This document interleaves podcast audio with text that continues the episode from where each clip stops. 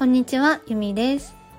今日はですね、私が思う一番間違いのない投資先についてお話をしたいなと思います。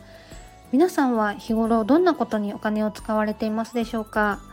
これはあの聞いてくださってる方それぞれの価値観だったりとか優先順位によって違ってくるかなとも思うんですけど私が思う一番おすすめのお金の使い道は誰からも何からも奪われないものだったりこの先も価値が下がらないものにお金をかけていただくことです。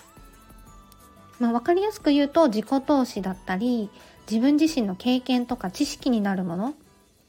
あとは、まあ、人とのつながりですね。人脈にお金をかけていただくのがいいかなと思っています。まあ、お金の使い方って消費と浪費と投資って3種類あるんですけど、今の時代って物価もすごくね、あの、変動があったりだとか、情勢も不安定な中で投資するっていう考え方がすごく大事だなっていうのを思っています。まあ、使うお金の金額より得られる価値が多いもののことを投資って言います。で私も起業し始めてようやくこういうお金の使い方だとかお金を使う時の考え方っていうのができるようになったんですけどもともとは全然あのであのダメダメなタイプでした 社会人1年目2年目3年目とかもですかね。もうその時はもうすごい仕事がストレスで仕事のストレスをその仕事で得たお金を使うことで発散していました。結構もうストレス発散に買い物をしていたタイプだったんですね、まあ、例えば服だったりとかコスメだったりとか、まあ、それが最終的には私はあのファッションコンサルタントとかイメージコンサルタントっていうお仕事で起業したんですけど、まあ、そこのお仕事につながったのでそれはそれでいい部分もあったのかなとも思うんですけど今その時に買ったものっていうのはほとんど残っていないです。多分ゼロかなっていうぐらいなんですけど、うん、結構あの断捨離とか引っ越しとかも頻繁にするタイプなのでほとんどあのその時ストレス発散で買ったものとかが残ってない状態状態なんですね。うん、あんなにあのアクセク ストレスを抱えながら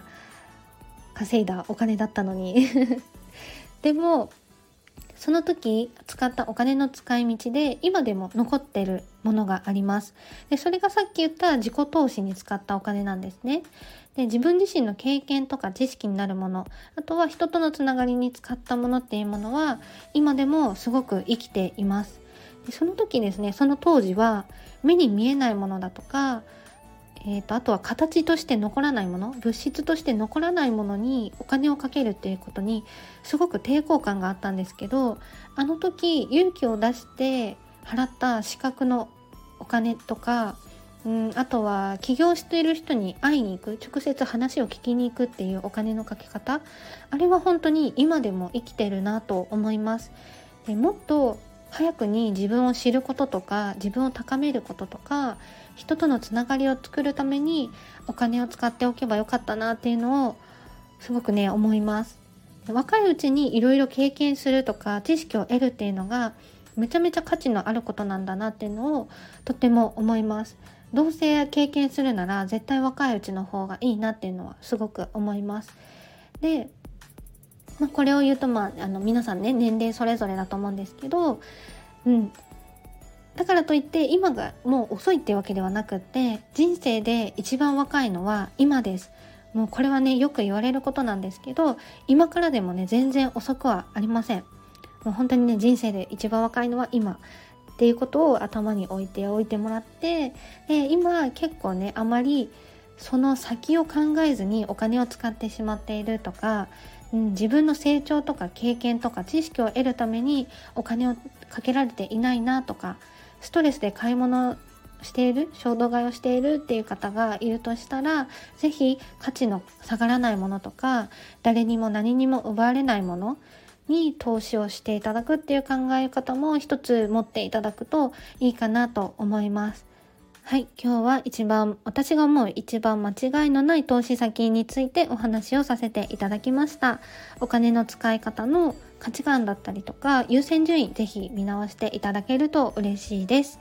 今日も最後までご視聴いただきありがとうございました。ではまた明日配信します。ありがとうございました。